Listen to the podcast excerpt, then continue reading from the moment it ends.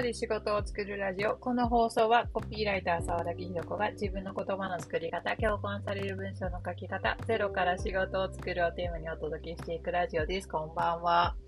えっと、毎週金曜日にラジオの収録をすると言いながら始めてたんですが、お盆休みというか夏休みにちょっと1回か2回飛んでしまいましたが、また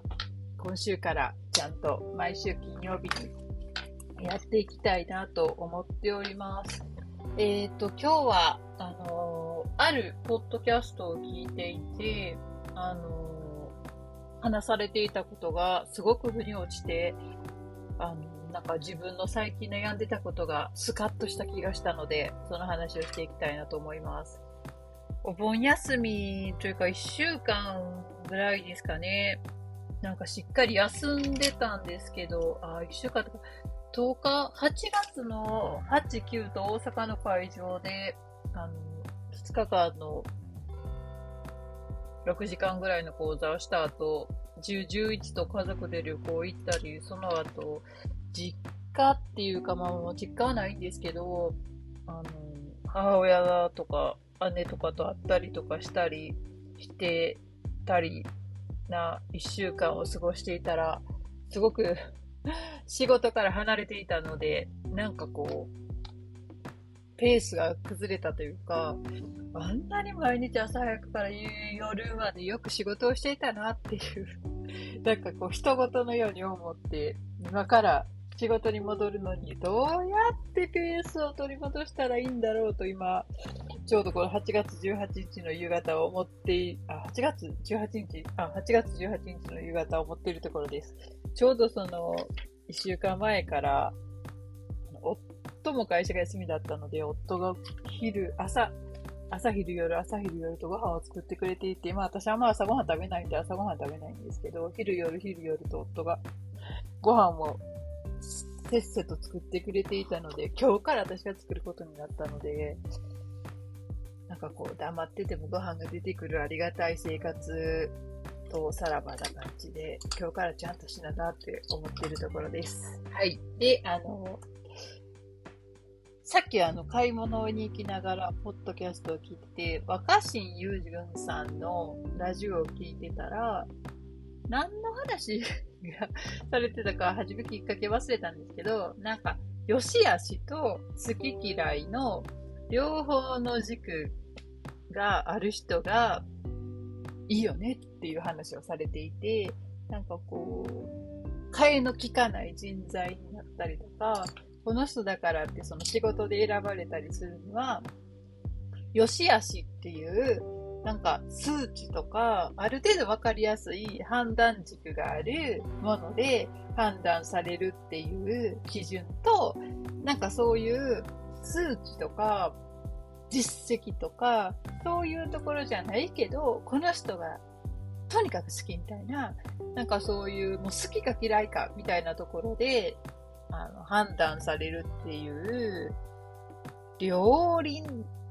のような二軸のようなものがあったら最強だよねみたいな話をされてました。いや、ほんとそうだなと思って、あの、どっちかっていうとさ、好き嫌いで、もうこの人が好きとか、このブランドが好きとか、好き嫌いだけで、いいか悪いかとかを関係なく突き抜けられたらすごく最強だなとは思うわけですよ。ブランドにしても、まあ、個人にしても、なんか同じような仕事をしてる人がたくさんいる中で、まあ、例えば美容師だったとして、まあ、技術は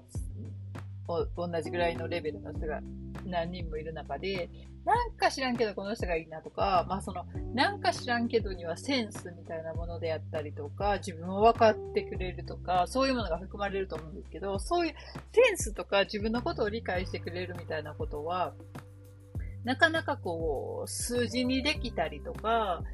あの、なんかこう、客観的な判定はしにくいんですけど、でもやっぱそこってすごく大事で、ね、どこの美容院に通うかとかってそういうことだと思うんですけど、でもかといって、なんかこう、技術的なものもやっぱり一定レベルいるし、なんか、初めて行くときとかは、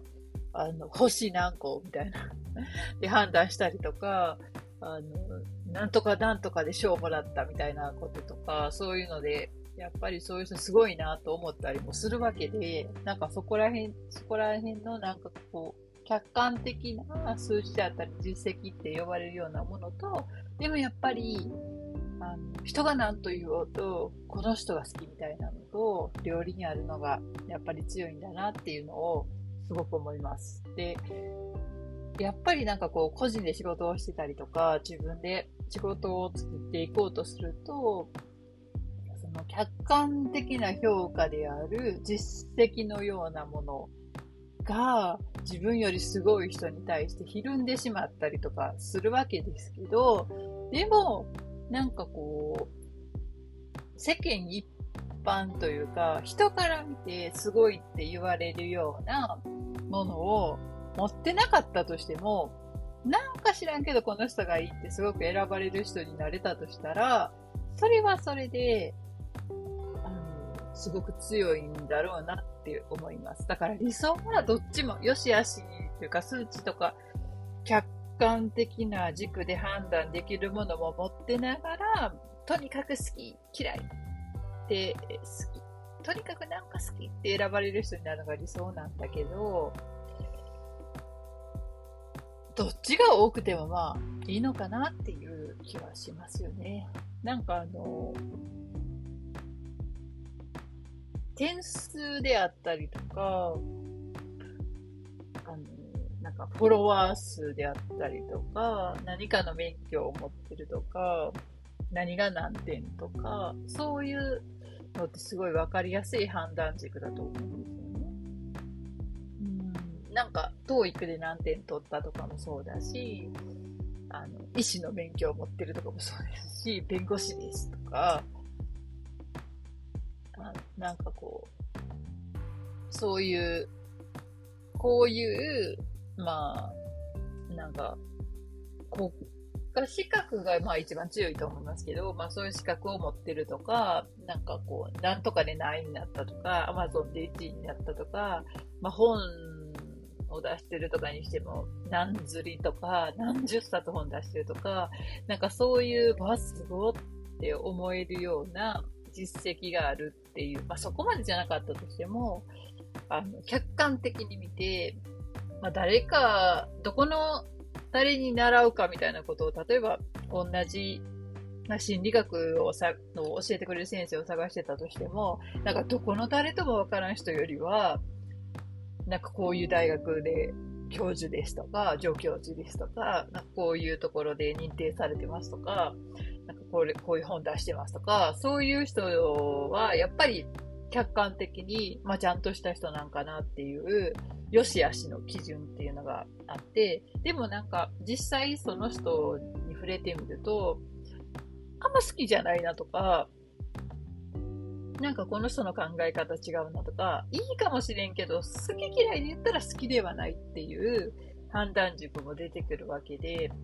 そこで、なんかこう、あんまりそんなにすごい実績がなかったとしても、やっぱこの人がいいみたいな、好き嫌いの軸で選ばれるっていうのも、あの、すごく強いなと思うので、自分を売り出していく、自分として選ばれる人になりたいっていう場合は、その客観的な数値とかで測れる軸と、何とも言えないけど、それが何か、何かで測れたりとかするわけじゃないけど、とにかくなんか好きみたいな軸と、どっちも持ってるっていうのがやっぱり最強だなと思います。なんか、結局、何も、何でもそうなんですよね。じゃあ、ホームページに、自分のウェブサイトに何を書くかっていうことを考えたときも、やっぱある程度客観視できる数値であったりとか、まあ、客観的に見てこの人ちゃんとしてる人だなってわかる実績であったりとかは、どんなにちっちゃなことであっても、やっぱ何かしら載ってる方が、お客さんとしては、選ぶ側としてはすごい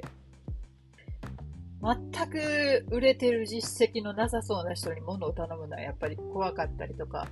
全く売れてる実績のなさそうな人から何かを買うのは怖かったりするわけで、ちっちゃくでもいいから何かしらの客観的で数字になるような実績っていうのを載せておくことはすごい大事かなと思いますし、とはいえ、それだけで人の気持ちが動くわけではないので、なんか知らんけどこの人好きだなって思ってもらうためには、やっぱ自分の思いであったりとか、これまでの歩みであったりとか、どういう気持ちでこの仕事をしているのかみたいなことだったり、日々何を感じているのかみたいなことであったりとか、そういう視点であったりとか、ストーリーであったりとか、そういうところが見えてくるっていうのが、すごく大事なとなと思いますし、ウェブサイトとかであったら、その写真であったりとか、色使いであったりとか、デザインであったりとか、そういうのも、やっぱりなんか好きっていう、惹かれるところになると思うので、まあね、実績と、測れるものと測れないもの、どっちも大事にしていきたいなっていうのをすごく思いました。で、やっぱり測れるものだけで人と比べてもっとすごい人がいる、自分はそこまでの実績が出せてないんじゃないかっていうのを、やっぱりどこまで行っても人と比べて自分は自分はって思ってしまうわけですけど、でもそれでも、そんな自分でもいいって言ってくれる人がいて、なんか知らんけど好きってくれる人がいて、っていうことがあるわけなので、なんかこう、数値だったりとか、客観的にわかる？実績だけを追いかけずに、やっぱなんか好き。なんかいいなって言ってもらえるような、なんか存在でありたいなと思いますし、そのためにこう、できることは、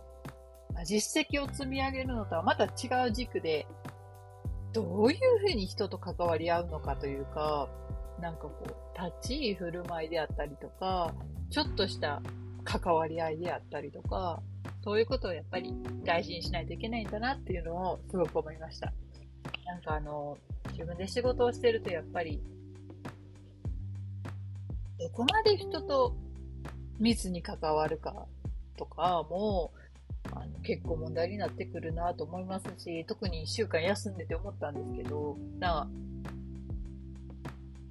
自分の仕事の時間とちゃんと休むっていう時間も取らないといけないなみたいなこともあると、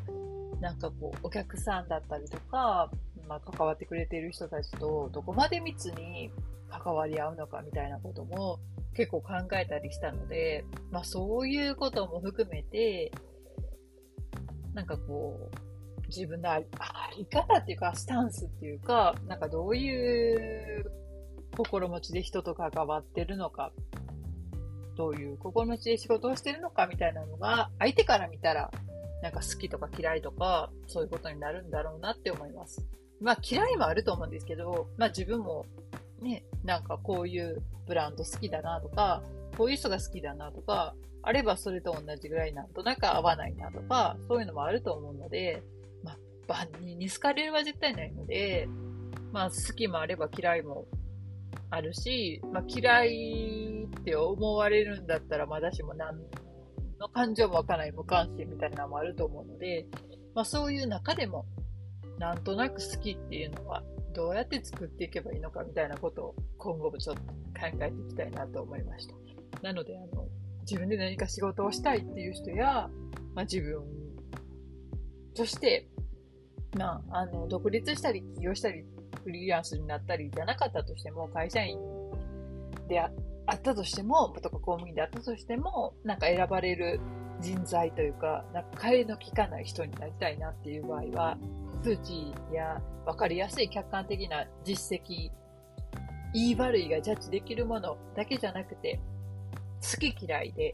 なんか判断されるようなことにも目を向けてみたらいいんじゃないかなと思いました。